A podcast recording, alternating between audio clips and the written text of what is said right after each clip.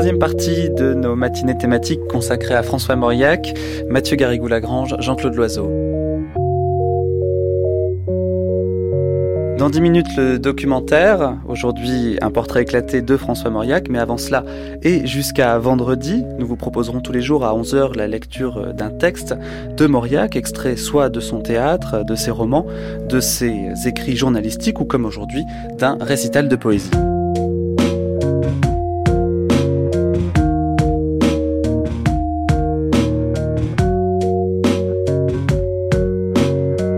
Récital enregistré au théâtre Gramont, c'était le 14 décembre 1970, diffusé quelques mois après sur France Culture, en juin pour être exact, mais ne présentons pas plus avant ce que Simone Chevalier fait avec tant de bonheur. Maintenant, je vais vous parler de François Mauriac, le poète. Il a dit lui-même La seule part de mon œuvre qui me soit vraiment chère est la poésie ce qui aura été mon inspiration la plus vraie. Il a commencé en 1900, il avait 15 ans. Il publie un volume qui s'appelle Les mains jointes et qui enthousiasme Barès. Barès fait un article dithyrambique et lance d'un seul coup ce poète adolescent. Vous allez entendre extrait des mains jointes, les grandes vacances. La maison de campagne obscure, sans les coins alignés au fond des crédences Dehors, c'est le silence assoupissant, et dans l'éblouissement des vacances, les coteaux qui s'étirent de langueur sous la lumière accablante et splendide. C'est toute la vie offerte à mon cœur et qui s'étend comme une route vide. Puisqu'en la lourdeur des grandes vacances, dans un vieux jardin plein de souvenirs, le cœur pleure seul, livré sans défense à l'isolement dont il peut mourir, c'est donc à sa destinée, ô mon Dieu, ne se rattache aucune destinée, et qu'il est seul comme un pauvre sans feu au coin noir et froid d'une cheminée.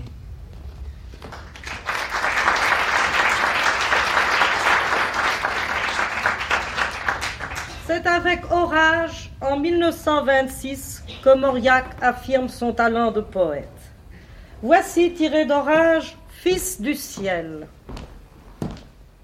Je porte en moi l'enfer où tu fus, le harar, les routes où tes pieds ont saigné, tous les bouges, et cette cendre au bord des mers mortes rouges.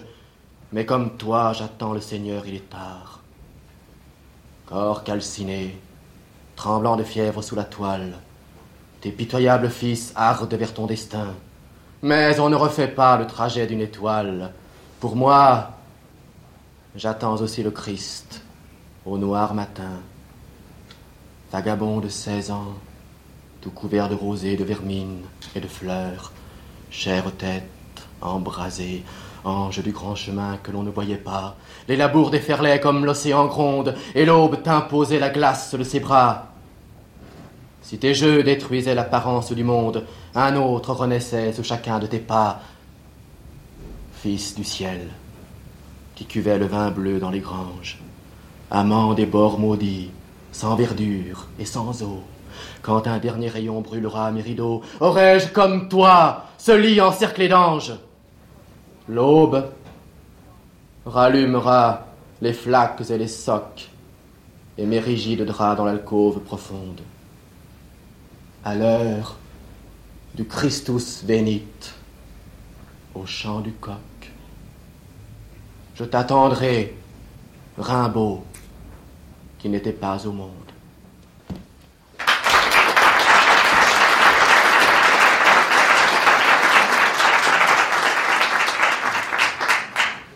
Le sens du péché chez Mauriac est une ombre qui vient de son éducation première. Mais peu à peu, il dépasse ce sens du péché comme la sève brise l'écorce. Saint Jean de la Croix a dit Nous ne serons jugés que sur l'amour. Et plus tard, Mauriac lui répond Oui, et c'est l'amour qui nous jugera. Voici donc trois poèmes d'amour Les deux fleuves, Lumière du corps et Phare. Tu te souviens, mon endormi, de ces caresses retenues? Si jamais tu ne fus moins nue, j'étais plus sage qu'une amie. Jusqu'à l'extrême bord, nous fûmes de la volupté défendue. Mais nos mains, mouettes perdues, ne rasaient pas la mer écume. Nuit que je voulais éternelle, où sans sommeil et sans parole, nous fûmes, tête contre épaule, deux fleuves de sang parallèles.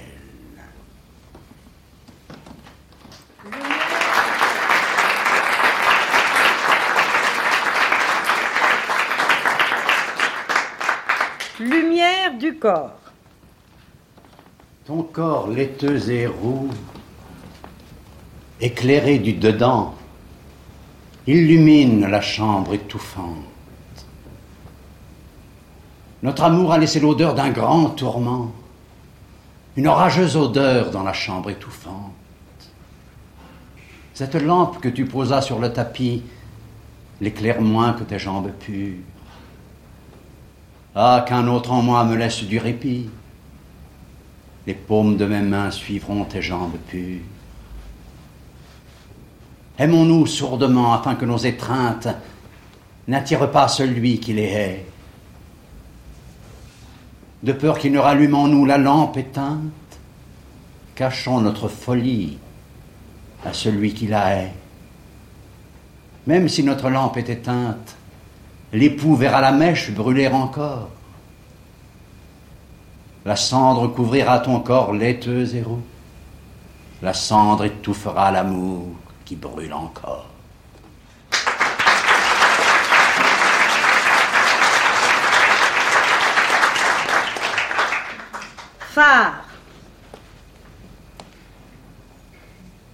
Si j'embaumais en moi l'amour que je te voue, si je te couchais morte avec les autres morts, la terre frémirait toujours de jeunes corps, la lueur de ton sang rougirait d'autres jours. Si je crevais mes yeux, tous les yeux inconnus du monde flamberaient dans ma nuit éternelle, et mon esprit rapace irait brûler ses ailes au grand phare vivant que je ne verrai plus.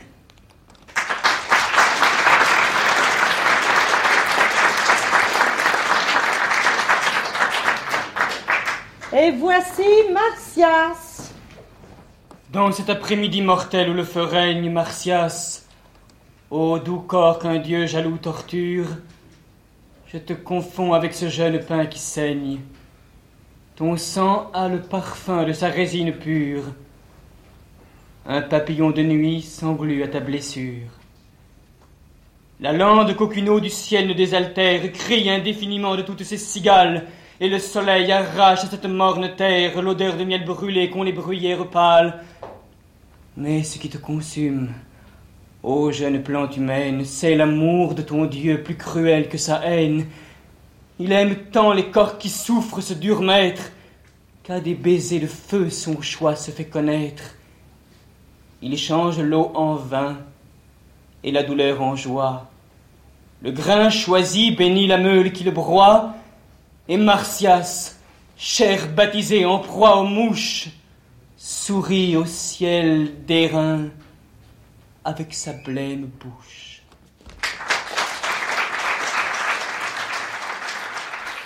Une interprétation enflammée par Rudolf Bérac, Henri Kuhn et Jean Chevrier.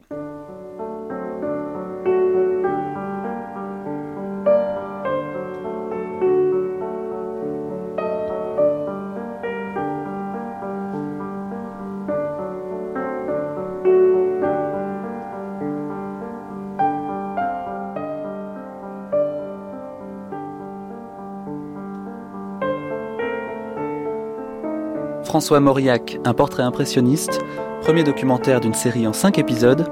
C'est jusqu'à 12h30 et c'est sur France Culture.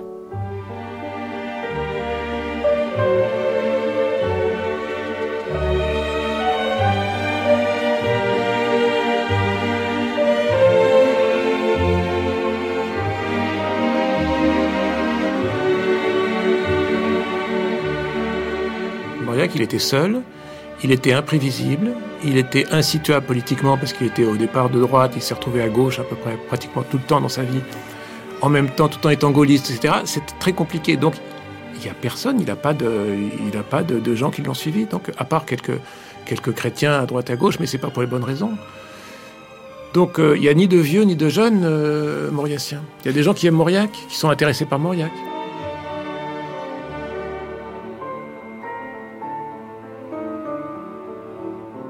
Normalement, sa vie aurait dû être, euh, en toute logique, franquiste, pétiniste, Algérie française, en gros. C'est ça que ça aurait dû être. Or, tout ça a été tout à fait le contraire, du début jusqu'à la fin. Il a été contre toute sa vie, il s'est opposé contre sa caste, contre sa classe et contre, son, contre sa famille. On lui a reproché d'ailleurs.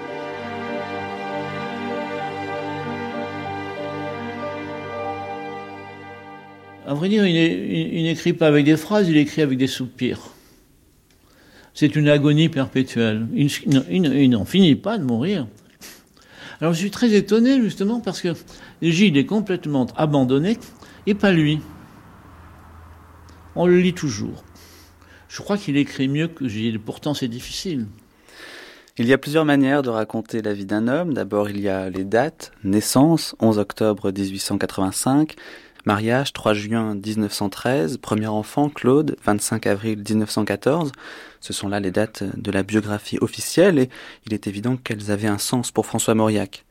Il est clair aussi pourtant que d'autres lieux, d'autres faits ont marqué son existence des détails que François Mauriac lui-même ne pouvait pas toujours identifier par une date exacte ou un lieu précis. C'est donc une méthode à la fois utile mais qui laisse un peu sur sa fin. Alors il y a une seconde manière de raconter euh, la vie d'un homme, c'est d'aller rencontrer des gens qui l'ont connu de près ou de loin, aussi d'exhumer des documents et de les faire parler.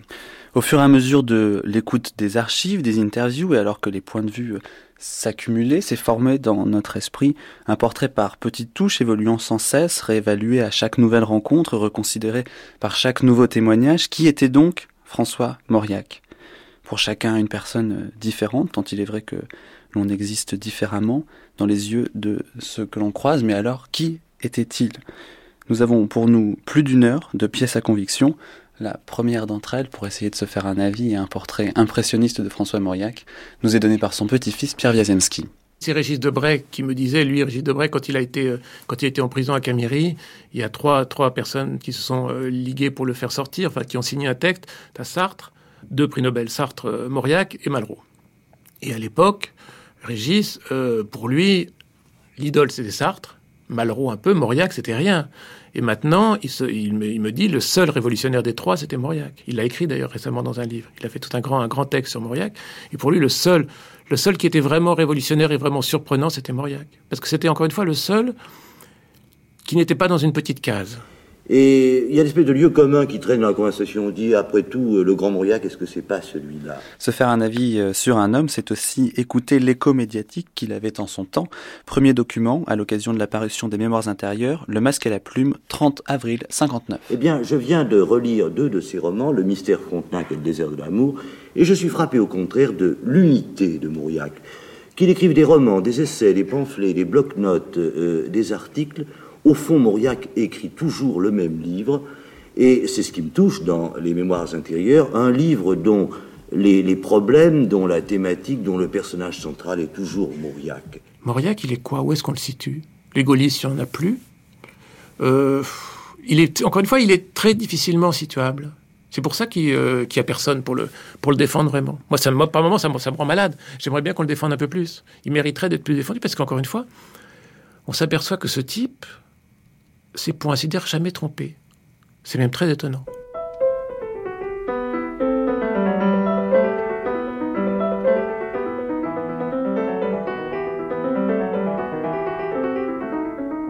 Qu'on le veuille ou non, François Mauriac, c'est un ton, Marcel Schneider, un style et une certaine sorte de sujet, à savoir les difficultés psychologiques et sexuelles euh, de la bonne bourgeoisie euh, du Sud-Ouest.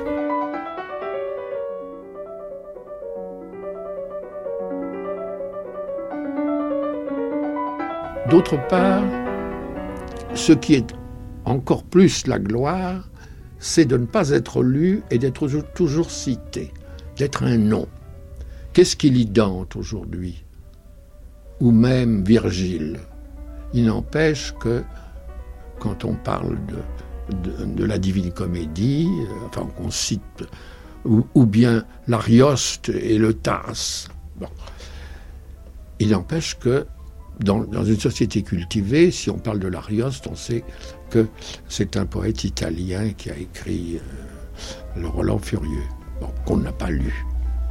C'est encore autre chose. Et ça, c'est une forme de gloire.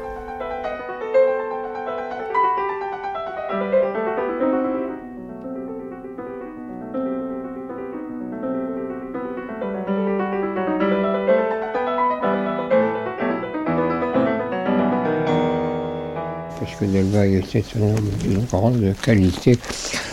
Et Bordeaux n'a pas, n'a pas célébré euh, euh, sa disparition comme, comme il aurait convenu. Mais bon, ça nous entraîne ailleurs. Mm. Vous remarquez Mauriac a été à une certaine époque, ce n'est loin d'être le cas maintenant, victime aussi de cet ostracisme. À Bordeaux, dans une maison double début de siècle, la cuisine transformée en bureau, l'escalier condamné, devenu une étagère, des livres, des livres, des livres et des tableaux, nous sommes chez Michel Suffrand, sans doute l'un de ceux qui connaissent le mieux l'œuvre de François Mauriac. Là, je vois que vous avez le baiser au lépreux. Ah, commencement d'une vie, c'est là. Vous le voyez? Oui, c'est là. Oui, euh, oui. Au-dessus ah, oui, d'André ben, Oui, ben, voyez, euh, ça, euh, oui, là, là, il est très gentil. Bon, il m'a mis à Michel Chiffran, qui a puisé aux mêmes sources fraternellement François Mauriac. C'était un homme extrêmement chaleureux. Mais ici, vous voyez, c'est encore plus symptomatique. C'est son dernier roman, hein, qui, un adolescent, d'autrefois. tenez, si vous voulez lire le, le texte, voilà, je... À Michel Suffran, ce livre qui devrait lui être dédié, tant il lui appartient, et dont chaque rue et presque chaque pavé lui sont familiers. De bon cœur, François Mauriac. Voyez, euh, en, fait, euh, euh, je crois qu'il définit là une attitude qui est, en, une phrase charmante évidemment, mais qui a été toujours la sienne. C'est d'avoir, il faut qu'il voit les choses, qu'il les ressente, qu'il les éprouve, qu'il les projette dans un monde qui n'est pas euh, un monde purement d'analyse intellectuelle, euh, pour qu'ensuite elle se reconstitue en lui d'une manière quasi hallucinatoire, si vous voulez.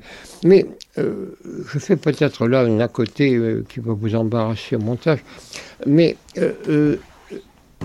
le, les lieux chez Mauriac, nous en parlions tout à l'heure, nous disions qu'il avait besoin de la présence du lieu, de l'odeur, de sa sensualité, euh, du, grincement des lames de parquet, euh, des claquements des volets, de l'odeur de moisie des pièces, etc. Bon, euh, et, du jardin assombri qui venait bruire derrière les persiennes closes. Tout cela n'était pas uniquement un décor, euh, un cadre, loin de là. Euh, euh, chez Mauriac, il y a un animisme du lieu qui est extraordinaire.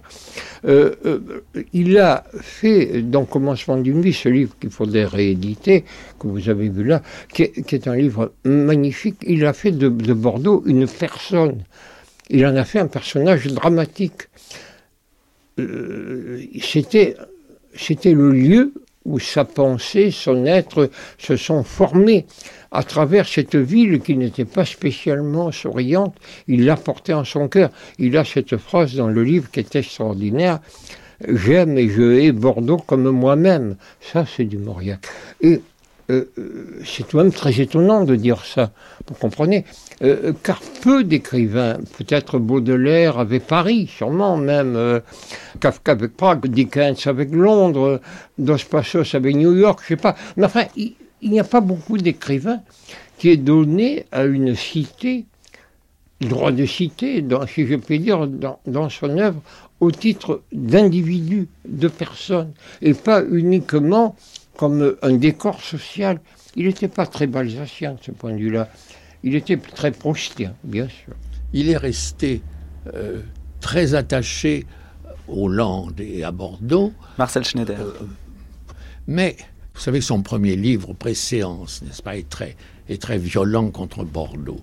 toute la question est qu'il n'était pas reçu euh, dans ce qu'on appelle là-bas la bonne société, les chartrons, pour, des raisons, non pas qu'il ne soit pas d'une bonne famille, mais simplement, il n'était pas protestant et il n'était pas euh, dans, dans le vin. Alors, le personnage de, de Mauriac, qui pour nous est prestigieux, pour les, pour les gens des Chartrons, c'était rien du tout. Et de cela, il a été extrêmement blessé. Son roman Préséance le dit, et puis tout le monde le sait, n'est-ce pas? Est-ce que d'une certaine manière, euh, il faisait à Paris, en fréquentant la meilleure société, ce qu'il n'avait pas pu faire à Bordeaux, ce qu'on lui avait interdit de faire à Bordeaux? C'est ça, c'est ça. Mais, euh, comme je connaissais aussi Chardonne, n'est-ce pas? Bon, Chardonne, quand on lui demandait, mais pourquoi Mauriac a, si mal parlé de Bordeaux? Alors il disait, mais parce qu'il n'était pas reçu au Chartron. Et on lui disait, mais vous, oh ben moi c'est autre chose, je m'y suis marié. Alors ça, ça disait tout, n'est-ce pas? Et c'est pour ça aussi, en dehors des questions politiques, qu'entre Chardon et Mauriac, il n'y a jamais eu euh, de lien pour la bonne raison que précisément Chardon appartenait à une société qui n'était pas celle de, pas celle de Mauriac. Le prix François Mauriac récompense chaque année une œuvre littéraire. Michel Suffran fait partie du jury. Il y a également, entre autres, les écrivains Éric Olivier et Anne-Marie Gara. On compte le journaliste Claude Villers. Et le président du jury s'appelle Jacques Rigaud, l'ancien PDG d'RTL. Mauriac, j'ai vraiment tout lu. Et au-delà des années 50, j'ai suivi tout ce qu'il faisait. Plus encore que Bernanos et Claudel, qui m'a fallu plus de maturité pour comprendre complètement, alors que moi, je suis entré dedans immédiatement. Euh, je n'ai jamais pris Mauriac, comme l'ont dit certains perfides, pour un écrivain régionaliste, mais il est vrai que ce qu'il évoque dans ses romans, Bordeaux, Malaga, Langon, la vallée de la Garonne, la Lande, euh, et aussi le, bassin d'Arcachon, tout ça c'est mon écosystème personnel. Euh, c'est vous dire qu'il a tenu très tôt dans ma vie une place absolument capitale. Mais le style de Mauriac euh, m'a toujours enchanté. Je, je, une époque où je savais par cœur Génitrix. Euh, en entier hein, en, entier. Et, avec un de mes amis, nous passions des soirées dans, au Lot-et-Garonne, devant la cheminée à lire l'un ou l'autre euh, euh, tel ou tel passage et même parfois euh, tout en génitrix en, une ou deux soirées. De quelle scène vous souvenez-vous le plus de génitrix par exemple aujourd'hui? Elle eut la mort douce de ceux qui ne sont pas aimés, la mort de Mathilde et puis la fin aussi.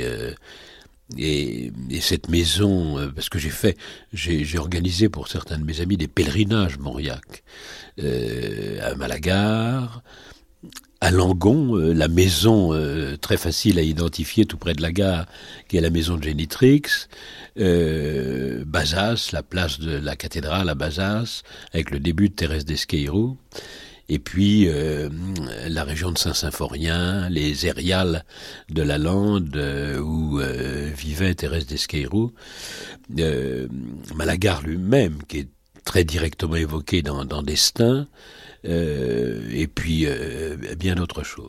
Chez Louis Thérèse, j'étais très jeune et pas assez mûr pour euh, en comprendre les implications. Mais je... vous, êtes un, vous étiez mauriacien en lisant Thérèse ah, adolescent déjà Oui, sans le savoir. Mais qu'est-ce que c'est d'être mauriacien exactement? Eh bien, être sensible fraternellement être interpellé par, par, un livre, par un écrit. Mauriac n'est pas le seul. Hein. J'ai éprouvé cela pour quelqu'un comme Dino Buzzati, par exemple, avec la même. Euh, la lecture des déserts de, des Tartares m'a interpellé profondément. Je ne sais pas, quelqu'un de, de, plus ancien comme Marcel Schwab, le livre de Monel. Je vous vous retrouvez chez vous à un certain moment. Mais... Il dit ce que vous ne saurez jamais dire et mieux que vous, bien sûr. Mais si vous mettez des Mauriaciens les uns à côté des autres, est-ce que vous allez trouver des points communs entre eux et lesquels? Oh, D'abord cela, je crois, il y a l'amour de Mauriac. Mais moi, j'ai l'avantage ou le désavantage, ils sont liés. Euh, d'abord, c'est d'abord un désavantage, soyons modestes, de ne pas être un universitaire.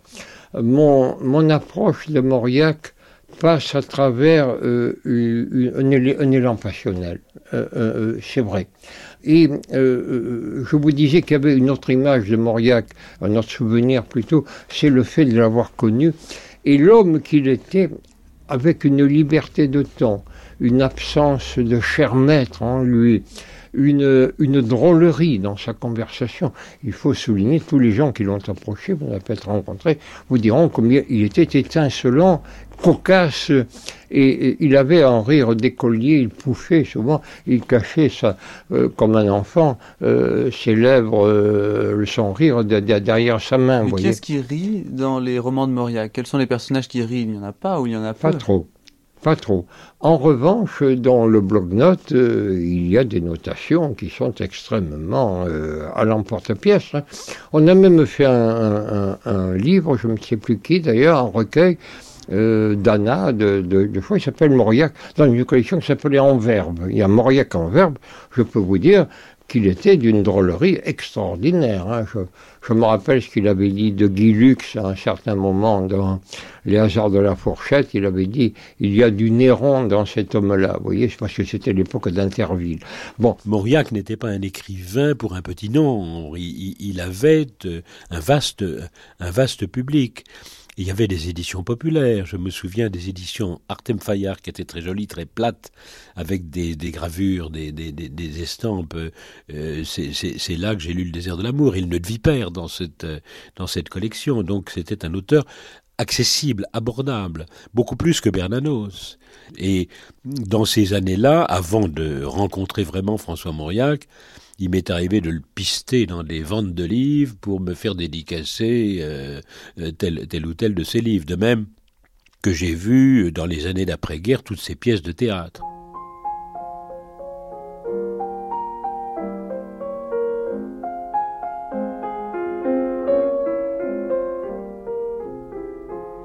À Paris, l'écrivain Marcel Schneider, bien plus jeune que Mauriac, mais qui compte parmi ses familiers.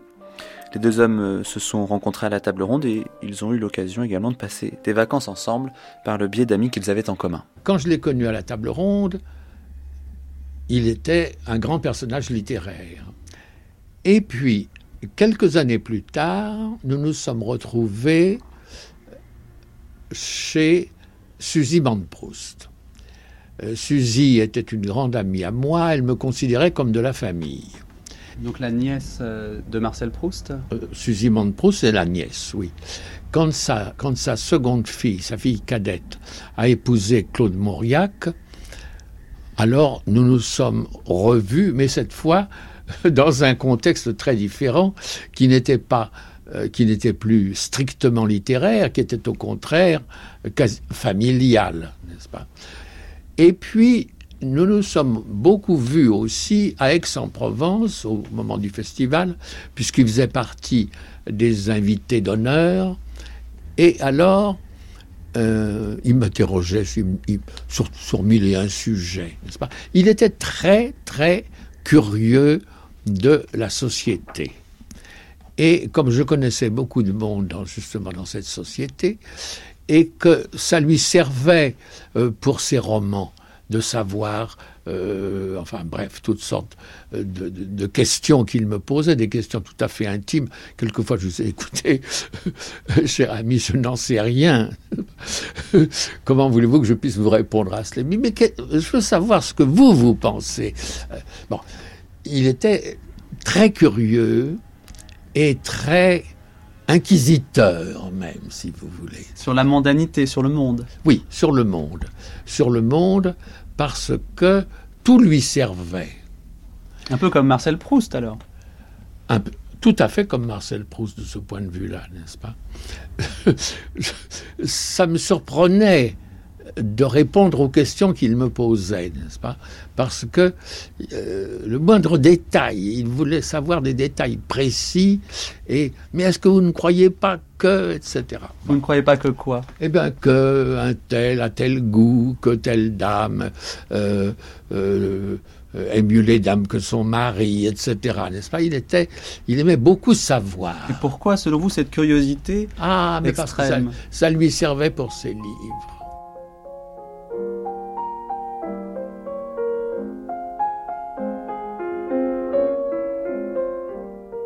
Vous dites, pardon Oh, j'ai même, euh, euh, comme on peut le faire à cet âge-là, à 15 ou 16 ans, commencé un, roman mauriacien, n'est-ce pas, avec des personnages euh, imaginaires, mais où je me retrouvais évidemment.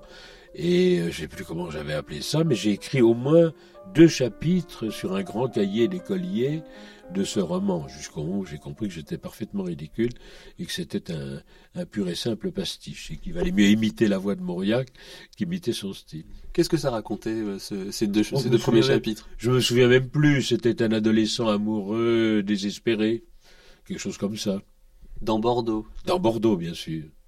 Bien sûr, j'avais mis euh, en exergue une carte postale qui représentait les allées de Tourny avec le, avec, avec le Grand Théâtre. Et comment ça s'appelait? Je crois que ça s'appelait Stella. Ah, c'est dommage, ce serait bien si vous pouviez le retrouver, on en lirait quelques lignes. je m'en garderais bien. Non, euh, je ne sais pas si je l'ai gardé. Ça fait très très longtemps que j'y ai pas pensé. C'est notre conversation qui, qui me fait me souvenir de ce péché de jeunesse. Et quand il a appris, parce que je, je racontais quand même beaucoup de choses, n'est-ce pas? Euh, Quand il a appris euh, que euh, Galabarbizan, Galabarbizan qui était la mécène du prix Médicis, prix qu'elle avait fondé avec Jean-Pierre Giraudoux, euh, qui était devenu une de mes amies aussi, que Galabarbizan euh, m'a confié pendant, je ne sais pas combien de temps ça a duré, trois semaines ou un mois, la correspondance qu'elle avait eue avec Jean Genet. Correspondance amoureuse, paraît-il, de la part de Jean Genet à, Gala. Ce qui paraissait bien étrange, étant donné les goûts de Genet et l'apparence physique de Gala qui n'était pas la beauté sur la terre. Mais enfin, tout peut arriver. Et j'ai effectivement eu cette correspondance pendant un mois. C'est la même chose. Je n'y ai pas. Alors là, là, tout le monde m'a dit c'est pas possible, Marcel. Là, tu exagères ou vous exagérez, parce qu'enfin, une telle histoire entre Genet et Galabarbizan, quand même, ça alors là, là, là, Marcel, vous avez eu tort. Parce que songez donc, Genet amoureux de Galabarbizan. Je dis oui, je sais, de temps en temps. Je... Ils me disent combien c'est une histoire, c'est une affaire. Là, à ce moment-là, nous sortons de, la bonne éducation. Là, c'est la littérature.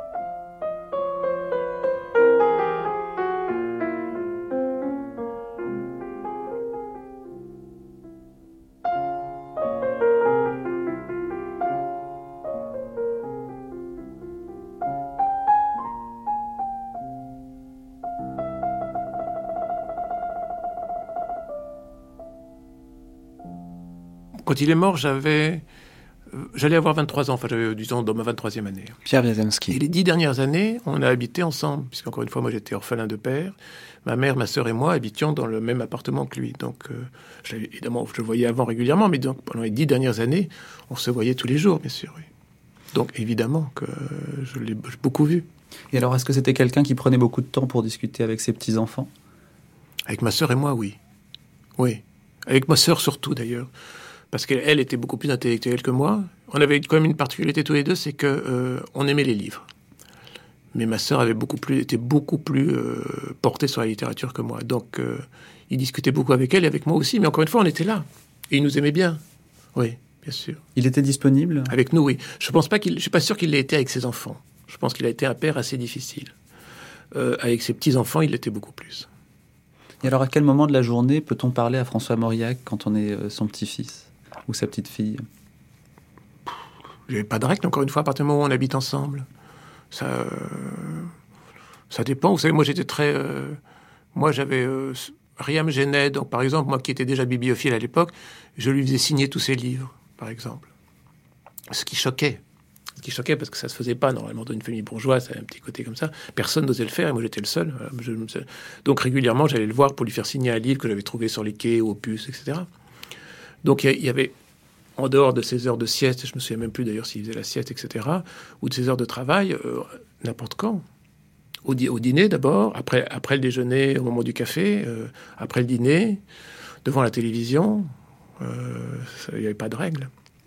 Je me dis en vous écoutant que euh, quand on réfléchit sur euh, son grand-père et que son grand-père est François Mauriac, c'est-à-dire une personnalité mmh. connue euh, mondialement, qui a été étudiée, dont on a fait des biographies, est-ce que la mémoire ne nous joue pas des tours et est-ce qu'à force de lire, à force de parler, on, ne reconstruit pas un peu l'homme qu'on a connu?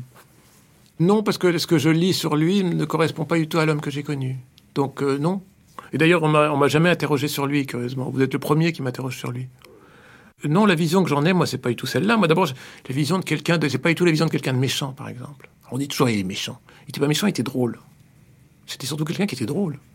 Je me souviens de, de je sais pas, il partait pour l'élection, enfin pour, euh, il y avait un vote à l'académie et il y avait Gilbert Cesbron qui se présentait, je me souviens.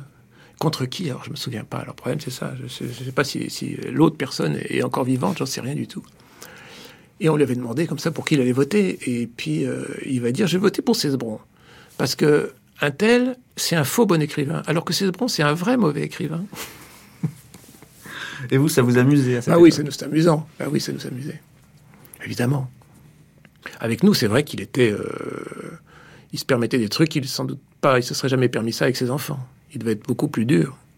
Mais il était quand même dur. Par exemple, avec ma sœur, ma sœur, elle avait été voir une pièce de François Sagan et il avait fait un scandale sur notre éducation, il était quand même sévère. Encore une fois, il nous servait presque de père, parce que moi, je suis. Mon père est mort, j'avais 14 ans. Donc, à partir de 14 ans, euh, c'est lui qui, euh, qui faisait quasiment fils de père dans la maison. Parce que la famille, euh, c'est vraiment primordial. Qu'est-ce que ça représente? Je sais pas, mais c'était le. C'était le. Est-ce que la famille était primordiale? Bonne question. Je pense qu'il avait certaines personnes de sa famille qu'il aimait beaucoup, d'autres qu'il aimait beaucoup moins. Je ne vais pas dire les noms pour pas euh, pour pas faire de peine. Euh, de même de même chez ses petits enfants, il avait des petits enfants qu'il adorait, d'autres moins. Il était très quand même très de ce côté-là très très injuste pour certains, oui. Et qu'est-ce qu'il valorisait chez les êtres et chez les petits enfants, par exemple? Je pense que fondamentalement, ce qui bon, d'abord il y avait les garçons qui préféraient. Hein. je veux dire, il préférait ses petits fils à ses petites filles, exception faite de ma sœur. c'était quand même, c'était quand même le livre c'était, il fallait, il fallait aimer lire. C'est la lecture, c'était, c'était ça. Sa vie, c'était ça quand même. C'était avant tout un littéraire. Donc évidemment que ceux qui s'intéressaient pas à la lecture, qui ne lisaient pas, ne pouvaient pas l'intéresser. Ils pouvaient pas s'intéresser pour, pour, une partie de badminton ou un truc comme ça. Il pouvait bien jouer cinq minutes au ballon avec un, un de ses petits-fils ou avec une petite fille, mais après cinq minutes, ça s'arrêtait. C'était pas son truc. Par contre, si tout d'un coup parlait de, de tel écrivain, etc., même un écrivain qu'il aimait pas, ça, alors là, ça pouvait partir, oui. Et vous-même, il vous a conseillé des auteurs en particulier? Oui, alors euh, non seulement ça, mais même il m'a engueulé, il m'a même engueulé par lettre. Parce que j'étais en Angleterre, je devais avoir 16 ans, et euh, j'étais dans une famille anglaise, et je lui écris en lui disant que cette famille connaît pas Balzac. Que je trouvais ça incroyable. Alors il m'avait d'ailleurs, je, vous, je vous donne la citation parce qu'elle est vachement bien. C'est une citation de, de Blaise Pascal qui dit, euh, qui, dit, qui lui m'explique lui, il me dit que c'est tout à fait normal. Et il dit, comme disait Blaise Pascal, que de royaumes nous ignorent. Elle est bien cette citation hein, de Blaise Pascal. Comme dit Blaise Pascal, que de royaume nous ignore, incollable. Et là-dessus, moi, je lui dis que je viens de, je, je, suis en train de lire euh, Splendeur et misère des courtisanes de, Balzac et que c'est formidable. Et là, par retour du courrier, il m'a envoyé une lettre de deux pages serrée pour m'engueuler comme c'est pas possible, en me disant que comment j'ai lu Splendeur et misère des courtisanes sans avoir lu Les Illusions perdues avant, qui sont avant, évidemment, et en particulier la fin des Illusions perdues, qui pour lui, c'est-à-dire la rencontre de, de Lucien de Rubempré et de l'abbé, je sais plus comment, en fait, de Vautrin déguisé en abbé, sur la route de Limoges, d'Angoulême, pas dire de bêtises. Et pour lui, c'est ce qui a, de, ce qui a été écrit de mieux dans la littérature française, c'est cette rencontre-là. Et donc, euh, il était furieux. Il dit comment je ne crois pas comment on peut être aussi, aussi bête pour lire euh, Splendeur et misère avant d'avoir lu Les Illusions perdues. Alors voilà, le tour du parc commençait là. Alors oui, cette maison, c'est plus important pour vous que Malagar. Pourquoi? Beaucoup plus, parce que je venais enfant. Malagar, je suis arrivé à 13 ans, quand ma bonne maman Mauriac a donné ça à mon père. Et c'est le professeur Mauriac qui a eu Saint-Symphorien, ce chalet euh, style, euh, style Arcachonné 1880 qui est d'une laideur affreuse, mais qui pour moi représente... Claude Mauriac se promène avec Antoine Spire le 14 août 1988 à Saint-Symphorien puis Malagar. C'est l'endroit du monde ici, non seulement que je préfère, mais alors je suis dans alors là, c'est merveilleux. Tous les mois de septembre, c'était ici. Vous imaginez ce que c'est que, 20, 25 enfants là-dedans? C'était euh, le, le, bonheur. Vous revenez de temps en temps dans cette maison? Dans la maison, non, mais je ne vais jamais à Malaga sans venir ici parce que c'est d'abord c'est l'endroit où mon, que mon père préférait. Il, il, il, adorait Malaga, enfin il aime autant Malaga que ça. Donc, ce sont les deux pôles. Ses livres se passent ou bien à Malaga, bah, c'est dans ton esprit, ou ici. Ici, par exemple, c'est euh, c'est le mystère Frontenac. Ici, à Malaga, c'est le du père, mais c'est l'un ou l'autre, hein, c'est simple. Tenez, bougez pas. Non, je croyais trouver de la menthe là, mais c'est plus loin. Alors la Hure, c'est un merveilleux ruisseau, mais malheureusement, je ne sais pas si on peut la, si on peut l'atteindre. Voilà le gros chêne que mon père arrivait chaque, fois, il l'embrassait. Et depuis, euh, euh, j'ose pas le faire, vous voyez, moi l'embrasser. Mon père ne venait jamais à Saint-Symphorien sans embrasser le gros chêne.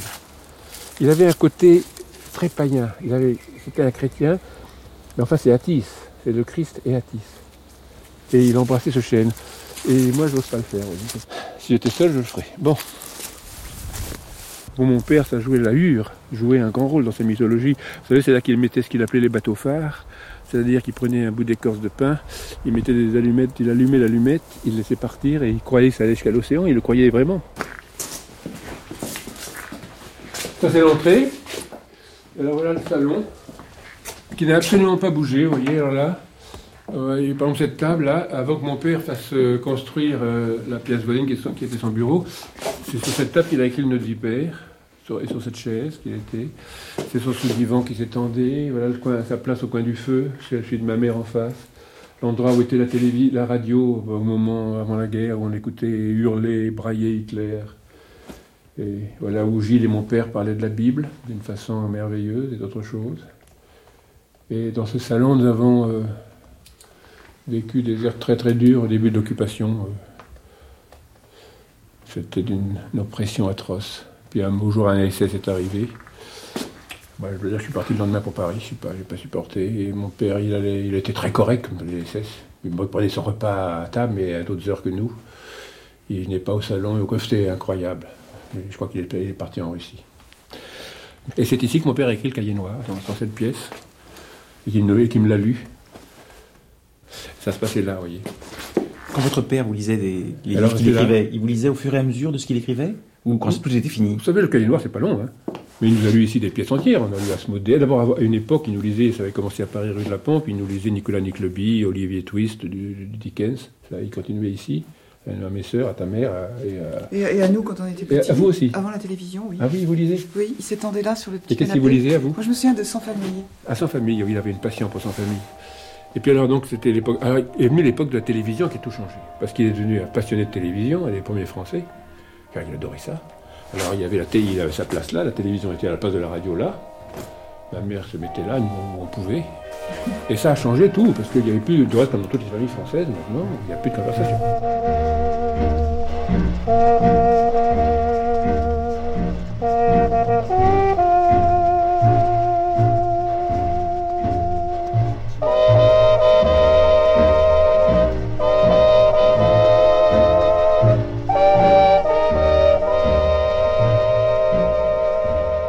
Tellement vécu ici, une telle dose, une telle, tellement de présence. C'est tellement que ça s'efface, il ne reste plus rien, que j'ai l'impression d'être un visiteur de musée, de raconter une histoire que, j'invente. Je croyais être très bouleversé, je suis même plus ému. Je suis même plus ému. Voilà, je suis le visiteur du musée, alors suivez-moi, la visite continue. Euh, la visite continue, alors le bureau de travail de M. François Mauriac, alors à un certain moment, quand il a gagné de l'argent avec une de ses pièces, euh, je ne sais plus si c'est je crois, ou, le il a fait construire dans un chai ce bureau, qui est très au nord et très froid, et qu'il aimait beaucoup.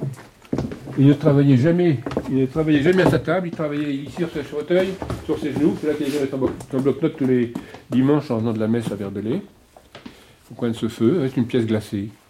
Elle est, glacée aujourd'hui, comme toujours. Agnès disait tout à l'heure que vous, vous écriviez dans la chambre du haut. Vous n'avez jamais écrit ici? Oh, je ne me permettrai pas. Personne ne me permettrait d'écrire ici. Que quelqu'un se permettrait d'écrire ici, c'est pas imaginable.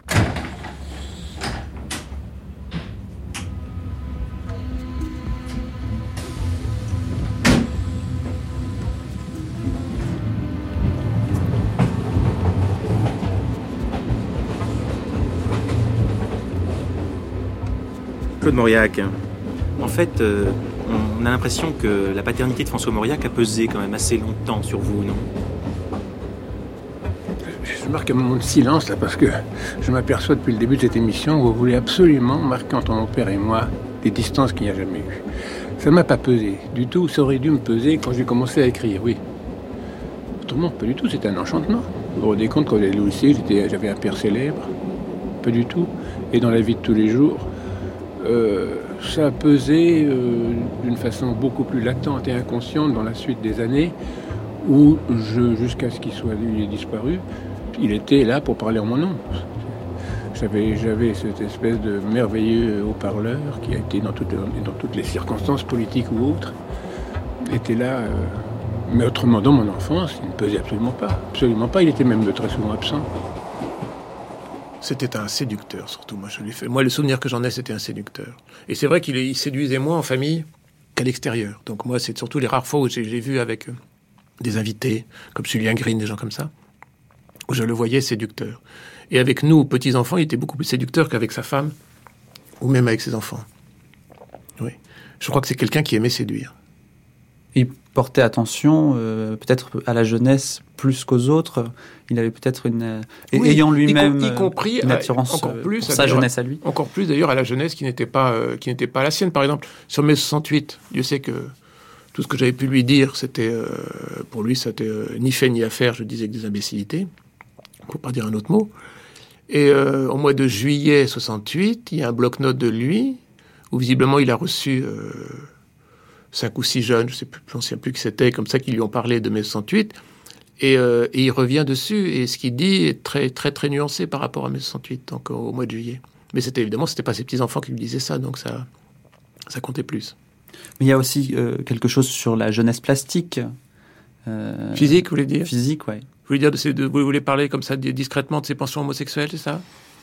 Pas forcément, euh, mais on peut en parler également. Oh, bah, c'est sûr qu'il devait être, il était évidemment sensible, plus sensible à un, bel homme, à un beau jeune homme qu'à une mémé, bien sûr, oui, ça c'est indéniable. Malheureusement, je crains qu'il n'ait jamais sauté le pas ce qui est quand même dommage. Est-ce que cette question est un, est un problème pour les descendants de François Mauriac? Pas du tout. D'autant moins qu'encore une fois, euh, quand Jean Lacouture a écrit sa, sa biographie de Mauriac, il l'a fait lire à, Claude Mauriac, donc le fils aîné. Et Claude a lu et a dit écoute, euh, c'est très bien, mais il n'y a pas un mot sur, le, sur les penchants homosexuels de François Mauriac. La couture, qui est encore un bordelais, lui aussi, qui est tout très gentil, mais qui est quand même bordelais, pas déconner euh, a dit ah oui, oui, mais enfin quand même, non, on peut pas, on peut pas faire une biographie de Mauriac sans parler de ça. Ce qui fait qu'à la fin, d'ailleurs, vous pouvez vérifier, à la fin de, la biographie, il y a un chapitre ajouté sur ça, parce que parce que ça n'avait pas été prévu. Euh, non, moi, ce que je trouve ça dommage pour lui, c'est qu'il il a dû souffrir toute sa vie, quoi. Pas forcément. Il s'était fait une, euh, une mystique personnelle. Oui, mais enfin, il aurait sans doute pas écrit ce qu'il a écrit s'il avait, s'il avait été comblé de, de, plaisir, etc. On peut dire ça aussi comme ça, bien entendu. Mais c'est évident que je pense qu'il a dû souffrir de ça, bien entendu, oui. Et vous-même, vous le, vous le saviez de son bah, vivant? Écoutez, moi, c'est-à-dire que j'étais très surpris. Je sais pas, je devais avoir 13, 14 ans. J'avais dit à maman, mais comment ça se fait que tous les, tous les gens qui, euh, qui vont voir Bon Papa, c'est comme ça qu'on l'appelait, comme ça que je l'appelais Bon Papa. J'ai du mal à pas dire Bon Papa. Maintenant, ça fait un peu ridicule, mais euh, surtout à mon âge, mais euh, pourquoi tous les gens qui, viennent voir Bon Papa sont tous homosexuels? Maman m'avait dit, mais non, pas du tout, comment? Et c'était vrai, c'était. Euh, il y avait qui? Il y avait le père Laval, il y avait Roger Stéphane, il y avait Jacques Chazot, il y avait des gens comme ça. Il y avait Julien Green. Et donc, euh, moi, quand on est adolescent, on voit ce genre de choses, on le sent.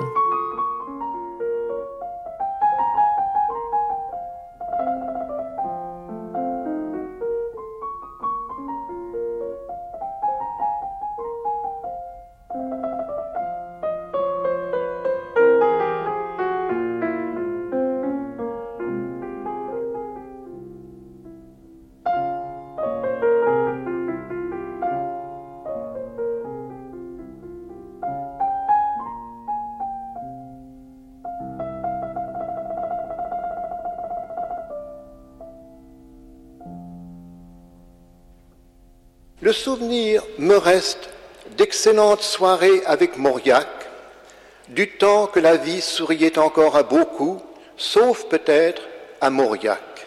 Mais cela, je ne le savais pas. Julien Green Discours de réception à l'Académie française, c'était le 16 novembre 1972. Sa bonne humeur me charmait. Il avait, en rapportant les sottises de choix entendues dans des réunions littéraires, des accès de fou rire qui le courbaient en deux et me gagnaient bientôt, car j'étais aussi moqueur que lui. Il me semble nous revoir tous deux dans un coin de cette place de l'Alma, presque déserte en ces temps lointains, à 9 heures du soir, notre gaieté réveillant les échos d'une nuit quasi provinciale. Quoi qu'il en soit, nous rions beaucoup vers 1928, mais il nous arrivait, au cours d'interminables promenades, de passer avec un sombre empressement du plaisant au sévère. Et tôt ou tard, l'un de nous murmurait le nom de Pascal, suivi de la phrase aux inoubliables cadences qui sonnait le glas de toute joie physique et que je me disais parfois dans mes heures de révolte contre moi-même. Ceux qui croient que le bien de l'homme est en la chair et le mal en ce qui le détourne des plaisirs des sens, qu'ils s'en saoulent et qu'ils y meurent. Cet anathème contre les passions du monde Mauriac me le récitait dans le silence des rues vides, ménageant des pauses saisissantes, pendant lesquelles je me figurais voir le sonneur tirer sur la corde pour amener le battant à frapper la cloche de deux coups lugubres, qu'ils s'en saoulent et qu'ils y meurent. Sur ce point, j'étais d'accord avec mon illustre aîné, m'englobant moi-même avec une satisfaction ténébreuse dans la condamnation générale, quitte le surlendemain à retrouver du goût aux maximes empoisonnées du monde, comme on parlait jadis. Ce qui retentit dans ces livres, ce que j'entends d'abord, c'est la clameur de détresse des passions frustrées.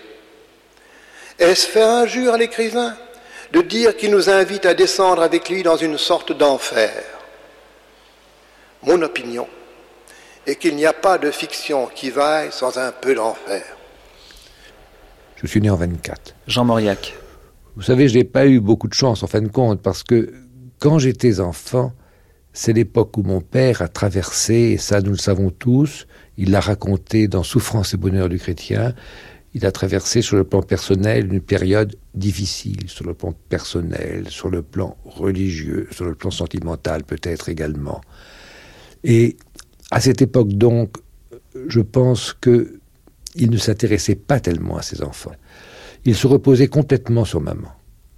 Il ne s'occupait pas de, nos, de notre travail, de notre vie scolaire. Il ne s'occupait pas de notre vie religieuse.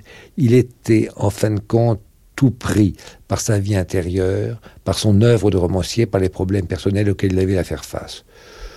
J'ai donc, euh, il faut, n'est-ce pas, toujours cerner la vérité au plus près. Et toujours, il faut dire ce qui a été. J'ai donc le souvenir d'un père, un peu lointain, qui me faisait un peu peur. Je vais vous étonner, je vais vous dire que j'en parlais avec ma sœur l'autre jour, je crois, nous n'avons pas le souvenir d'un seul Noël passé avec euh, papa, avec mon père. C'est curieux, n'est-ce pas? Nous étions, nous, passions Noël toujours chez ma grand-mère en Sénéoise, ma grand-mère du côté maternel. Mon père ne venait jamais. Adolescent, je n'avais pas beaucoup de relations avec lui. Mes relations, en fin de compte, ont vraiment commencé du jour où je me suis mis à travailler, où je suis rentré à l'agence France Presse et où euh, euh, j'ai commencé à mener ma vie d'homme, c'est-à-dire après mes 20 ans. Mais finalement, euh, Jean Mauriac, le souvenir que vous gardez de votre père, c'est celui de l'écrivain? Non, euh, non, non, pas forcément. Euh, non, vraiment pas. vous savez, je, ne suis pas un mauriacien.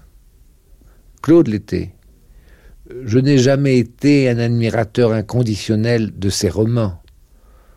je les ai lus à, à 16 ans mais je n'ai pas voulu y beaucoup y remettre le nez depuis.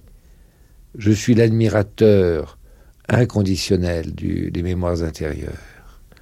Inconditionnel du bloc-notes, de commencement d'une vie, des maisons fugitives, euh, euh, dès qu'il parle de lui, dès qu'il évoque ses souvenirs, euh, dès qu'il écrit son journal, dès qu'il écrit ses mémoires, le style est, est tellement beau. Alors là, je suis un admirateur inconditionnel, je vous dis, de mon père.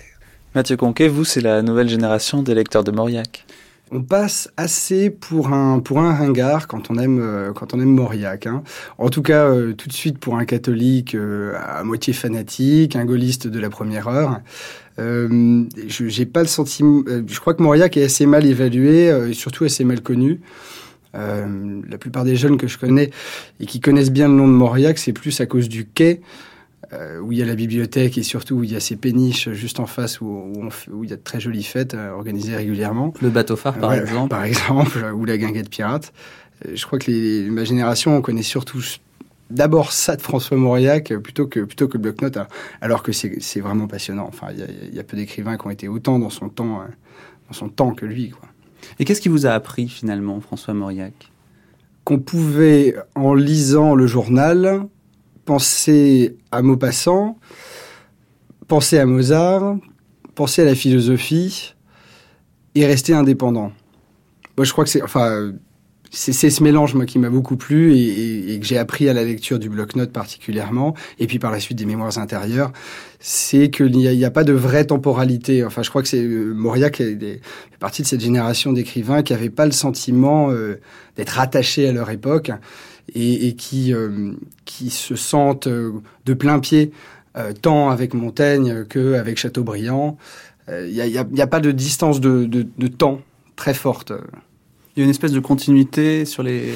Oui, oui, voilà. C'est-à-dire qu'on peut convoquer à la fois, euh, et Mauriac d'ailleurs est, est, est, tout à fait euh, proche de, de l'esprit d'aujourd'hui euh, par cet axe-là. C'est-à-dire qu'il peut convoquer le football ou les yéyés, et euh, une fois de plus Chateaubriand ou Mozart. Euh, voilà, le, tout ça nous donne des clés pour comprendre ce qui se passe aujourd'hui. C'est le côté sud-ouest qui a fait que finalement vous vous êtes retrouvé à lire euh, tout Mauriac euh, à quel âge d'ailleurs Xavier Arnaud de Sartre À 20 ans. J'étais en fait j'étais en prépa littéraire et je pense qu'on m'avait obligé à lire le premier livre, ça devait être Thérèse Escaïrou. Et après j'avais accroché alors qu'on n'avait pas le temps et j'avais je pense que j'avais tout lu ou j'avais dû en laisser un ou deux de côté. Et... Après pourquoi je sais pas. Euh, c'est vrai que les côtés des Landes on aime bien mais vous habitez où? Euh, J'habite dans le sud-ouest de la France, à Pau. Euh, mais après, j'étais en prépa à Bordeaux à l'époque. Mais Mauriac, est-ce qu'il est vraiment du sud-ouest? Non, c'est un Bordelais qui se déplace dans les Landes, mais qui a rien de vraiment mentalité sud-ouest. Donc je ne sais pas si le côté sud-ouest a pu m'attirer. Est-ce qu'on peut s'identifier quand on a 20 ans en, en classe préparatoire à Bordeaux au personnage de François Mauriac? Ah non. Je crois pas. Euh, parce que quand on a 20 ans qu'on est en classe préparatoire, on est de gauche extrême et on ne va pas s'identifier à François Mauriac, c'est inimaginable. Mais par contre, on peut s'identifier à ces personnages, je sais pas. Je sais que le, un, livre que j'avais beaucoup apprécié, c'était sur le le petit euh, le sagouin peut-être. C'est ça exactement. Voilà, et ben celui-là, il me reste euh, Qu'est-ce qu'il avait, ce sagouin? C'était une histoire avec son père. Voilà, c'était une relation très fusionnelle avec le père. Là, par contre, je pouvais peut-être plus me reconnaître. Mais dans Mauriac, non, c'était. Au contraire, je crois que je les lisais en cachette. Hein.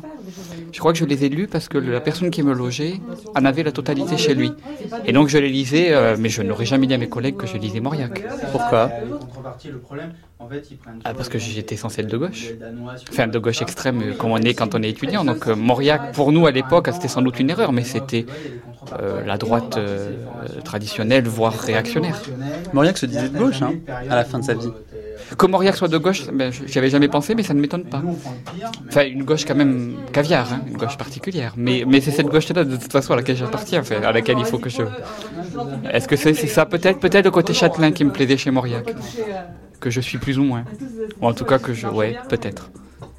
Et alors, de quel euh, livre est-ce que vous allez vous souvenir le plus particulièrement aujourd'hui? Ah, Le Sagouin, clairement. Mais à part le Sagouin...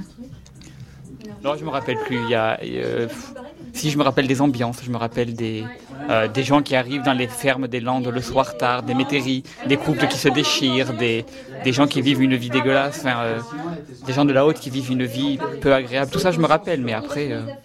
Ça veut dire qu'en classe préparatoire, finalement, un, euh, c'est un peu honteux de lire François Mauriac, et deux, en fait, on s'en souvient même pas. on se souvient de toutes les ambiances, très bien. Euh, la mare du sagouin dans lequel il se noie à la fin, il me reste des souvenirs, mais non, je pense je euh, on peut parler de Gide. J'ai lu aussi sans doute tout Gide à la même époque. Qu'est-ce qui me reste de Gide? Pas grand-chose. Le soleil et l'homosexualité. Et pourtant, pourtant j'avais tout lu et j'avais, je pense, tout aimé. Moi, je connaissais surtout le romancier. C'est mon professeur qui m'a recommandé de m'intéresser au bloc-notes. Et, et ça, c'est drôle, ça a eu un impact tel, c'est aller jusqu'au jusqu'à un, un, vrai repositionnement sur le christianisme, par exemple. Puisque, Dans quel sens? C'est-à-dire que comme, comme beaucoup d'adolescents, je m'étais éloigné de la religion euh, pour, un tas de, raisons et que littérairement j'y suis revenu à cause de Mauriac. Déjà parce que les références sont nombreuses, donc il fallait que je me plonge dans, dans la Bible de temps à autre, Saint Jean qui, est souvent cité notamment il parle de sa foi d'une façon assez poignante. Moi, je, pense que c'est le genre d'écrivain catholique euh, qui, d'une façon très différente, est peut-être euh, plus raisonnable, paradoxalement, que les autres écrivains catholiques de sa génération, a, dû euh, faire revenir certaines personnes sur la religion, ou en tout cas a dû infléchir sur leur, leur, position à ce sujet, parce que c'est pas seulement très beau, c'est très convaincant, Mauriac. Hein, parce que vous êtes la religion. Vous êtes catholique euh, au départ ou c'est euh, vous avez vraiment eu le sentiment de découvrir quelque chose de nouveau? Ah non, moi je suis moi je suis né dedans, donc euh, je n'ai pas échappé à ça. J'ai d'ailleurs été euh, en faculté à la Cato à Paris euh, et toujours été élevé par des, des, pères ou des bonnes sœurs, donc vraiment j'étais plongé dedans tout petit. Mais François Mauriac, quels vont être les passages ou quel va être euh, Est-ce que vous vous souvenez d'un moment euh, où vous auriez ressenti plus fortement euh, Je ne sais pas. Est-ce qu'on peut parler d'une révélation? Est-ce que c'est trop fort?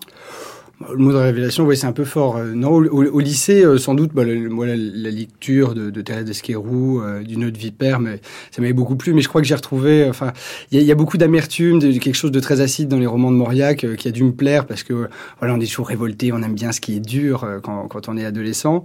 Et, et non, non, l'entrée plus plus à fond dans Mauriac, c'est vraiment faite avec le bloc-notes. Euh, donc dans, mes, dans, mes, dans, mes, dans les années où j'avais 20 ans. Quoi. Vous êtes tous d'accord là-dessus? Non. Claude Roy? Retour au masque et la plume, 30 avril 59. Non, je ne suis pas entièrement d'accord à la réflexion oui. parce que euh, plus je viens justement de faire l'expérience. Je suis personnellement euh, très attiré, très attaché par euh, cette espèce de mémoire d'outre-tombe au jour le jour qu'écrit euh, depuis de longues années Mauriac non seulement avec les blocs-notes, non seulement avec les chroniques qui sont recueillies dans ce livre, mais avec ses livres de souvenirs comme Au commencement d'une vie ou ses essais comme Dieu et Maman. Et il est possible, en effet, c'est en ceci que je donnerai raison à Luc Estan, que son style se soit encore dépouillé, décanté. C'est uniquement de ça qu'il s'agit. Il ne s'agit oui. pas de contester l'unité de Mauriac, romancier, et euh, Mauriac, essayiste. Je dis, en tant que, que style, qu'objet littéraire, que langue, la langue est plus ferme, plus dépouillée, en effet, dans les essais que, que dans, dans le roman. Oui. C'est tout. Je ne conteste pas son unité. Merci Luc Estan. Guy Dumur. À ce propos, il y a une chose qui confirmerait un peu ce que vient de dire Luc Estan. C'est lorsque dans les mémoires intérieures, euh, Mauriac rappelle l'article féroce que Sartre avait écrit contre lui avant la guerre, en 37 oui, ou 38. Dans Situation Et 1. Mauriac, Mauri euh, Sartre, pardon, reprochait à Mauriac de n'être pas un vrai romancier, un vrai artiste, puisque, disait-il, Mauriac intervenait constamment dans ses romans et qui ne laissait pas vivre ses personnages de leur propre vie. Mauriac dit que cette leçon, ma foi, le, et ce qui est tout de même d'une humilité assez, assez touchante, en fait, assez belle. Et non dit sans que cette... ironie. Et non sans ironie, bien sûr. Ah, mais oui, non, non, je crois pas du tout. Non, ah, non, oui. L'ironie vient ah, après. Oui, pas oui du bien sûr. Pas du ah, tout. L'ironie oui. vient après. Il dit, ben, Sartre m'a permis tout de même de réfléchir à certaines choses, et c'est à cet article de Sartre que je dois sans doute avoir le prix Nobel. Alors là, il y a de l'ironie. Là, bien entendu, il y a de l'ironie. Non, mais, mais non. je crois oui. qu'il y a tout de même une évolution de Mauriac, et le fait, l'effort qu'il fait et on le voit tout le temps dans ce livre, l'effort qu'il fait pour lire Robe grillée, pour lire Butor, qui au fond l'agace, l'irrite, euh, tout cela, n'est-ce pas? Eh bien, cet effort, je crois, vient de ce qu'il est sensible justement au coup d'épingle, que c'est un homme assez écorché vif tout de même, oui. et qu'il y a une évolution, et c'est ça qui est tout de même sympathique. Oui, mais c'est tout de même pas Cet parce... homme n'a pas vieilli d'une certaine façon, oui. qu'il ne s'est pas durci. Mais ce n'est pas parce que Mauriac est devenu un écrivain engagé qu'il a eu le prix Nobel, je ne crois pas. D'ailleurs, il a toujours été un écrivain mais d'abord, oui, engagé. Euh, même quand Sartre lui fait son reproche en 37, qu'il y avait eu quand même l'engagement de croire que c'est seulement les- ces dernières années que Mauriac a été un écrivain politique. Il y a eu la guerre d'Espagne. toujours été, absolument. Claude Roy, vous... Il m'est arrivé d'écrire des méchancetés et chemin faisant des sottises sur Mauriac. Et il y avait ce thème-là, vous savez, le thème après tout, qu'est-ce que cet écrivain euh, euh, qui est un grand bourgeois dont l'enfance a été calfeutrée et confortable à nous apprendre de la vie et vive le beefsteak saignant et vive les Ouais. écrivains qui ont fait 15 métiers, euh, qui ont gagné leur vie comme trimardeurs et vive Gorky, etc. Ce qui, quand on y réfléchit bien, je veux j'ai réfléchi sur la question, est absurde, parce que, après tout, euh, Valérie Larbeau, qui était milliardaire, et Mauriac, qui était un grand bourgeois, euh, ont peut-être plus à nous dire euh, sur l'existence et sur les choses profondes et essentielles que les gens qui ont fait 15 métiers ou que les gens comme M. Paul Morand qui ont fait 20 fois le tour du monde et jamais celui d'eux-mêmes.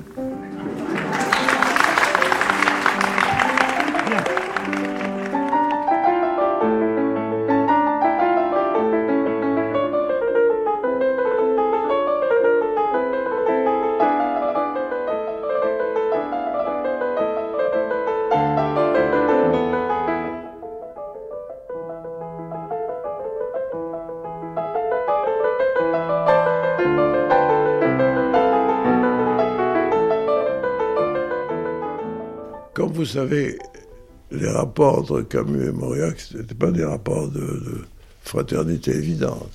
Jean Daniel. C'est des gens qui se respectaient, qui s'admiraient volontiers.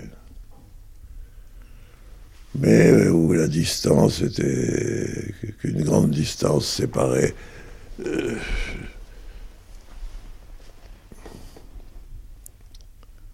Enfin, le fait surtout que sur l'époque pour euh,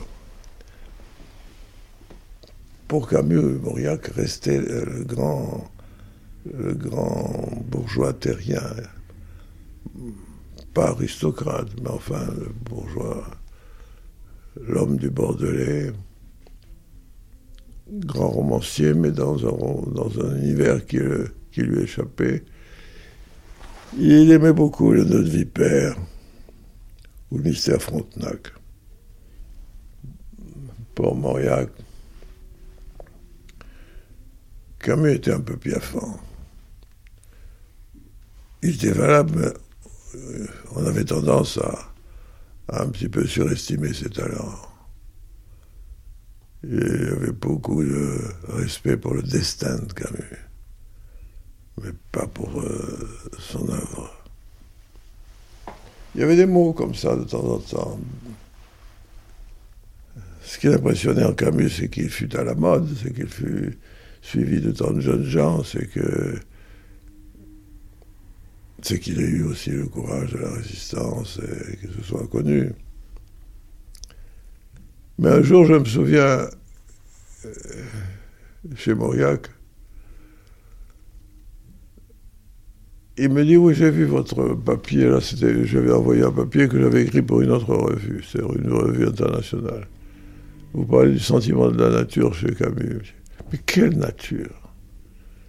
Votre Camus, mais qu'est-ce qu'il connaît de la nature? Citez-moi une seule page où il y a un arbre. Il ne connaît pas les arbres, votre Camus. Il ne faut pas me fatiguer avec ça. L'histoire des arbres, après j'ai contrôlé, parce que c'est vrai qu'il n'y a pas beaucoup d'arbres. Mais c'est vrai en même temps que si vous le dites comme ça, et si vous dites il était amoureux des espaces infinis, qu'aucun obstacle euh, n'arrêtait, c'est-à-dire le ciel, le, désert, la mer, toutes les étendues infinies, c'est pas la même chose de dire regardez ce pauvre homme, il n'y a, même pas d'arbre dans son. Enfin, sa pauvre, à quel point ces deux êtres s'opposaient, sans, du tout se mépriser. Non. Je me souviens d'un jour, c'est le seul jour on s'est vraiment moqué. C'est euh, un jour Camus m'a invité à venir entendre un, un enregistrement, c'était sous forme de disque, euh, que Mauriac avait fait, et où il disait, euh, et dans un certain nombre d'années, si un jeune chercheur vient réveiller de ma poussière les trésors que j'y ai mis, enfin c'était extrêmement complaisant. Camus et sa famille, j'étais là, rigoler en, en, en disant, mais cet homme, Comment peut-on parler comme ça? Or, si vous le réentendez, ça, ça- je l'ai entendu, c'est très émouvant. Il me faisait peur, Mauriac. hein. Vraiment, Pierre Cardinal, réalisateur à la télévision d'un gros plan consacré à François Mauriac. son visage brillait d'intelligence. Il est, Dieu sait s'il avait un visage laid, tordu, mal foutu, etc. Mais quand il parlait, comment dire, il n'y avait plus que ses yeux qui étaient là. Bon, et c'était un. Et j'arrive, et j'arrive chez lui. Bon, donc euh, le, le- le lendemain, le lendemain de la mort de Camus, hein, euh, j'avais rendez-vous pour visiter, pour mettre au point.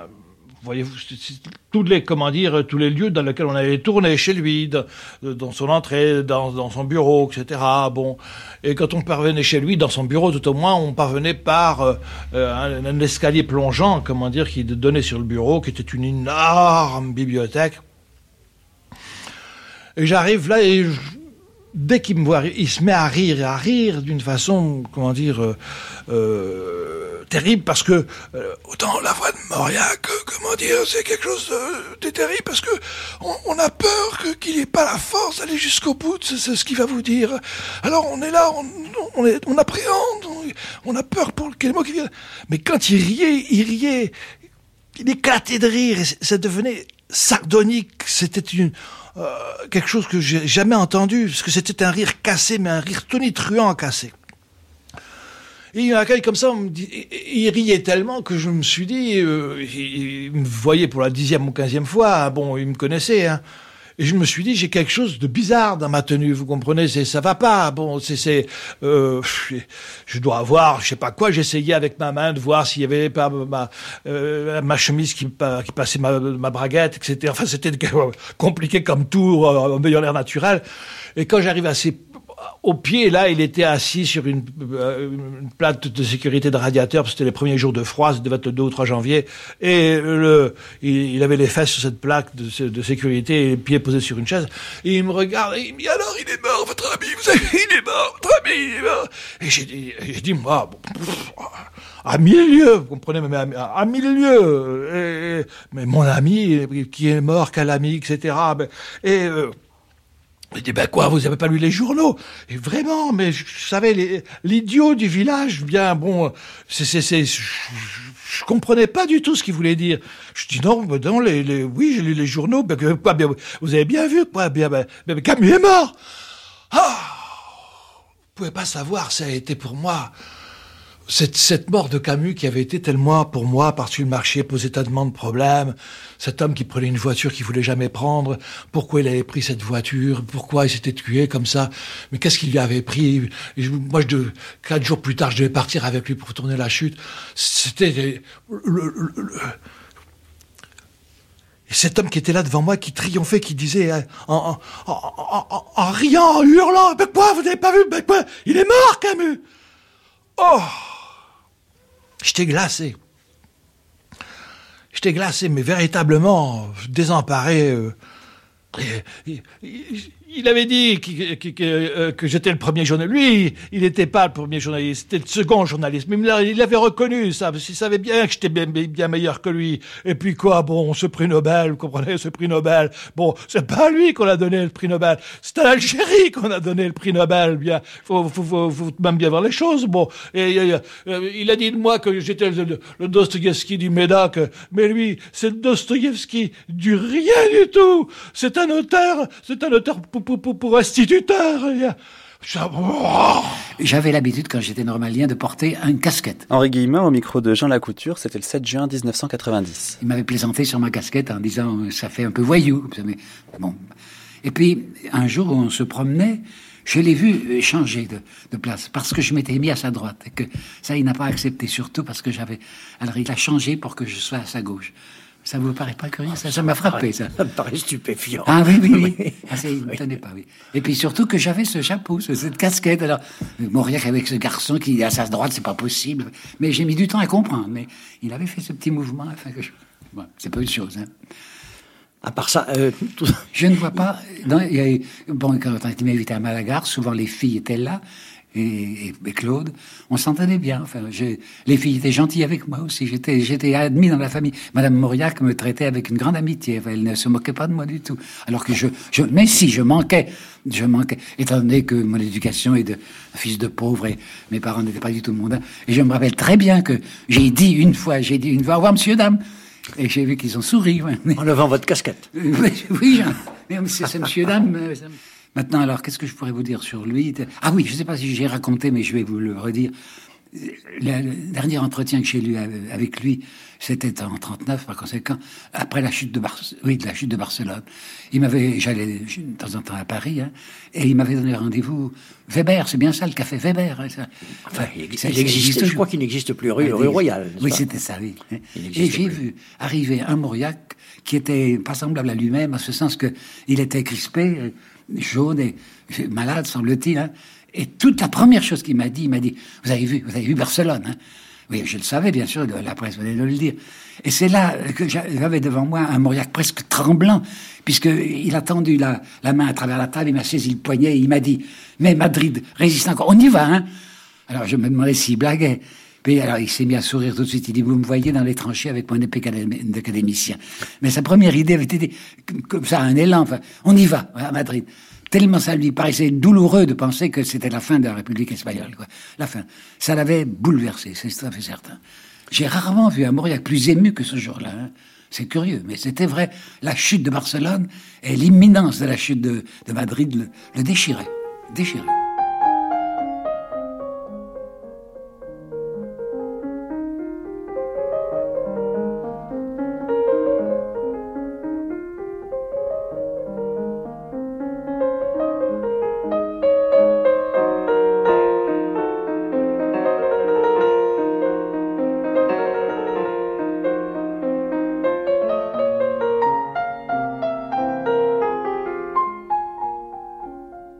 Est-ce que Mauriac était de droite? On peut pas le dire. Par exemple, pendant la guerre d'Algérie, au moment de la torture, le premier. faut pas oublier que le livre La question d'Henri Alleg, le titre La question, c'est repris d'un bloc-notes de Mauriac. Sur la torture. Sur la torture, oui, bien sûr, oui. Le- un des, vraiment un des premiers qui, sous, un des grands écrivains qui se lève contre la torture en Algérie, c'est Mauriac, qui était pourtant, encore une fois, pas quelqu'un de gauche. Vous savez, on a vécu quand même, ensuite on l'a vu, la guerre de 40. Hein. Bernard Manciette. Il y a des articles de Mauriac qui sont parus dans le Figaro, qui, n'a pas publié ensuite, d'une compassion immense. Je pense à ce passage sur, euh, euh, sur l'ancien maire de Auschwitz. Je crois que ça n'a pas été publié par la suite, mais c'est paru dans le Figaro, je m'en souviens bien. Alors, une compassion immense pour cet homme qu'on avait transformé en chien, qu'on avait enfermé dans une niche devant le, devant le camp d'Auschwitz. À quatre pattes. Il devait aboyer quand on passait. On lui avait greffé une queue de chien. C'est une chose atroce. Il n'y a que lui qui osait le dire. C'est tellement affreux que personne n'en a pu parler. Mais Mauriac a eu le courage de le faire. Je n'ai pas dit qu'il n'est pas courageux. Je n'ai pas dit que c'est pas un homme de courage. Pas du tout. Je dis que c'est un romancier euh, qui, euh, comme les autres euh, dans cette époque-là. Mais je ne parle pas de son courage, je ne parle pas de ses articles, je ne parle pas de tout ça. Non, non, non, non, non. hein. Je n'ai pas dit ça. Hein. Mais euh, il y a ceux qui le détestent, euh, encore une fois, par, à cause de son gaullisme. Il y a, encore une fois, comme il y en a énormément qui sont euh, Algérie française, OAS, cours, enfin selon les périodes, il est détesté. Mais Mauriac est sans doute l'homme qui a été le plus détesté, un des hommes les plus détestés du XXe siècle, dans, tous ces milieux de droite. C'est incroyable, beaucoup plus que Sartre, par exemple. Sartre, Sartre, les gens, il y a des gens, tas de gens qui l'aiment pas, mais moi j'ai vécu, par exemple, toute la, toute la période de l'OAS. C'était l'air idiot, mais je veux dire, ça voulait dire, c'était pas loin d'ici. Hein, ça, on était à Minophile Gauthier. On était en permanence gardé par des euh, par des flics. On était on était menacé de mort. On avait euh, mon grand-père recevait des petits cercueils en bois et des trucs comme ça. Donc c'était quand même ça. Je l'ai vécu. Il y avait des on entendait des explosions parce qu'il y avait beaucoup d'explosions euh, dans le 16e arrondissement. Je n'avais pas le privilège d'être de ses familiers. Pierre Gaxot évoque Mauriac le jour de la réception de Julien Green à l'Académie française. Mais en séance, nous étions assis assez près l'un de l'autre pour pouvoir, à voix basse, accrocher des lambeaux de conversation. Le dernier jeudi, où il vint, qu'est conti, il me dit Je m'ennuie ici. Il y a quelques années, c'était bien plus amusant. c'était la guerre civile. François Mauriac, armé, vous l'avez dit, d'un redoutable talent pour la satire, a joué à la guerre civile académique. Salué à ses débuts par Bourget, par Barrès, entré à l'Académie sous l'aile de la vieille droite, devenu démocrate chrétien, catholique de gauche, gaulliste, partisan acharné de l'Algérie algérienne, gardant en réserve quelques brouilleries de jeunesse avec de vieux amis, il a fait des caricatures terriblement injustes d'André Chaumex, de Pierre Benoît, d'Henri Bordeaux, de Jean Cocteau, certaines même en matière, manière d'articles nécrologiques. Aucun de ses confrères ne lui répondit jamais, tant la façon dont il écrivait ces choses faisait oublier le reste. Mais c'est vrai qu'il aimait bien les décorations, Mauriac. Il était sensible à ça. Encore une fois, il faut jamais oublier que c'était un, un petit bourgeois bordelais qui est monté à la capitale. hein. C'était ça, donc l'Académie française, tout ça, il aimait bien. Mais par contre, il y a un truc que j'ai jamais retrouvé dans aucune biographie, quelque chose qu'il m'avait raconté, qui était que pendant la guerre 14-18, donc il était engagé volontaire, il a participé au, il a participé au, débarquement des Dardanelles, sauf que lui m'avait raconté que il tombait malade tout de suite. Et déjà dans sa tranchée au départ, il, il avait installé une petite casemate, il s'était fait une petite bibliothèque, etc. Au bout de trois jours, il était malade, il s'est retrouvé à l'hôpital, il était choyé par les infirmières, etc. Moyennant quoi, euh, tout, son, tout son régiment a été décoré de la croix de guerre. Donc lui aussi. Bah, lui, il a refusé. Lui, il a refusé parce qu'il a considéré qu'il l'avait pas mérité. C'est idiot, c'est c'est anecdotique, vous voyez ce que je veux dire. Mais j'ai retrouvé ça nulle part dans aucune des biographies de Mauriac.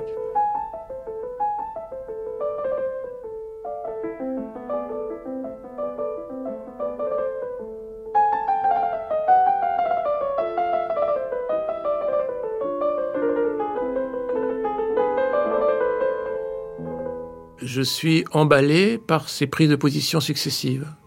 Son courage pendant la guerre, on n'a pas parlé par exemple, mais quand il écrit, euh, quand il écrit, euh, comment s'appelle, le Cahier noir sous l'occupation, que je sache, c'est le seul, le seul euh, grand entre guillemets grand écrivain français en zone occupée qui ait fait ça. Il n'y en a pas d'autres. hein. Et c'est le seul en plus qui parle des Juifs, parce que mine de rien, à l'époque, personne parlait des Juifs. C'était un sujet, euh, on en parle maintenant, hein. mais à l'époque, personne n'en parlait. C'est le seul qui en parle. Alors qu'il y a peut-être une tradition, je voudrais pas euh, employer des mots trop forts, mais comme dans beaucoup de familles françaises, euh, un fond antisémite. Bien euh, sûr, bien sûr. Mais il a toujours raconté, il a dit que dans sa famille, ils étaient tous euh, anti-Dreyfusards, sauf un oncle. Et que lui, il se souvenait, parce qu'il était petit au moment de l'affaire Dreyfus, puis ça, il l'a raconté plusieurs fois, euh, un de ses oncles, dont j'ai oublié le nom, était venu les trouver, euh, ils étaient petits, était venu les trouver en leur disant Dreyfus est innocent, etc. Et ça les avait beaucoup, beaucoup impressionnés, les enfants, à ce moment-là. Mais évidemment, la famille, famille, vous savez, les Bordelais, hein, les chrétiens bordelais, c'est pas des rigolos. Et donc, évidemment qu'il doit y avoir un fond d'antisémitisme. Un petit retour en arrière alors qu'on s'approche de la fin de cette première matinée mauriacienne. Ce document entreposé à la mairie de Bazas en Gironde est retrouvé par le biais du centre François Mauriac de Malagar. Il s'agit d'un extrait d'une assez longue interview de l'abbé Carrère. L'abbé Carrère s'occupait de faire la classe aux enfants Mauriac durant les étés de la fin du 19e siècle. Vous avez eu, je crois, le privilège d'être euh, précepteur dans la famille des Mauriac. Est-ce que je peux vous demander euh, à quelle occasion vous aviez été envoyé là? Eh bien, Monsieur le supérieur du séminaire de Bordeaux, Monsieur Garriguet, me fit appeler un jour en 1896 pour me demander d'aller passer mes vacances dans la famille Mauriac. François, le plus jeune, euh, n'aimait pas beaucoup les jeux. Il restait très souvent avec moi. Et à ce moment-là, il s'occupait de fabriquer des fables. Des fables? Des fables. Qui étaient assez amusantes. Euh, je me rappelle une de ces fables qui avait pour titre Le vautour et la sauterelle. Et euh, embarrassé par une rime, il avait fait une coupure extraordinaire. Il était arrivé, au lieu de dire vautour, il avait dit le tourveau. Si bien que ses frères l'appelaient en s'amusant le tourveau. Et je me rappelle que quand il fut reçu à l'Académie française, il m'écrivit une lettre que je dois avoir encore par là, dans laquelle il me dit, eh bien, je vais travailler maintenant très activement à faire introduire le Turgot dans le dictionnaire de l'Académie. voilà. Et François Mauriac inventa le verlan. François Mauriac, vous comprenez, une émission de Mathieu Garrigou-Lagrange et Jean-Claude Loiseau, mixage Jean-François Néolier. Quelle intelligence, quelle, finesse de jugement sur plein de sujets très différents. Il fois où je suis pas d'accord, évidemment. Hein. Mais quand même, ouais, c'est pas mal. Surtout sur la durée.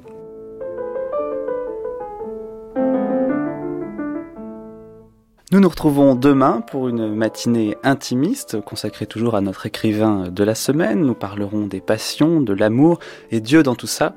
D'ailleurs, en voici un avant-goût. Il n'y a pas de doute, je me suis déjà exprimé là-dessus dans plusieurs endroits de mon œuvre. Euh, je souffrais beaucoup, si vous voulez, que Pâques, que la fête chrétienne de Pâques coïncida avec, le, avec la joie du printemps, n'est-ce pas? J'ai toujours souffert de ce conflit entre la tristesse euh, de la semaine sainte et, l'idée de pénitence et, les souffrances du Christ et, en même temps cette, merveilleuse joie de, des vacances de Pâques dont j'ai gardé un souvenir ébloui. Et j'étais véritablement déchiré. Je ne vous parle pas dans mon nom, pas dans ma petite dans mon enfance, mais à partir d'un certain âge, évidemment. Mais à partir de 15 ans, probablement. Euh, cette souffrance est une chose assez curieuse, car enfin, la joie, sous quelque forme qu'elle soit, et particulièrement la joie des sens, est toujours si étroitement associée chez vous avec je ne sais quelle liturgie funèbre euh, qui l'enveloppe de plis sombres Évidemment, je n'en suis pas juge, mais euh, il est probable que mon art, enfin, euh, que, que, mon accent particulier est né justement de ce conflit que je n'ai jamais essayé d'accorder.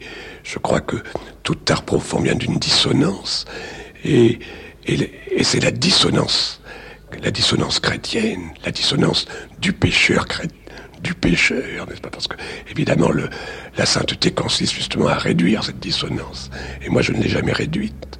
Et je crois que mon art en est né. Dans trois minutes, le journal de la rédaction de France Culture, que l'on rejoint grâce à Léo Ferré. Il chante Le Soleil de Baudelaire, l'un des poètes préférés de vous savez bien qui.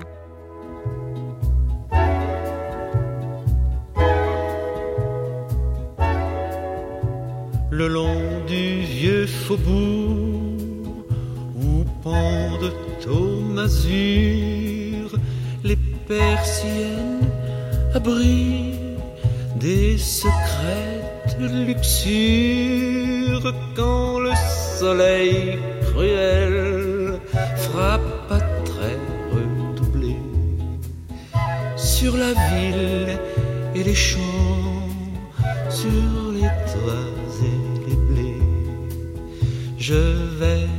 m'exercer seul à ma fantasque escrime, flairant dans tous les coins les hasards de la rime, trébuchant sur les mots comme sur les pavés, heurtant parfois des vers depuis longtemps rêvé.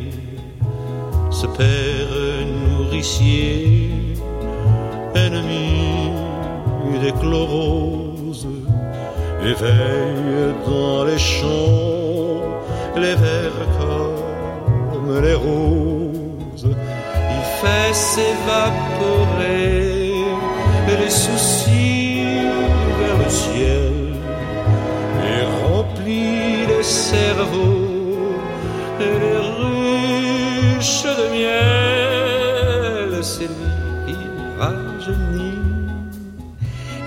porteurs de béquilles et les rend gais et doux comme des jeunes filles et commande aux moissons de croître et de mûrir dans le cœur immortel qui toujours veut fleurir. Ainsi qu'un poète, il descend dans les villes, il en oublie le sort des choses les plus viles et s'introduit en roi sans bruit et sans balai. Dans tous les hôpitaux et dans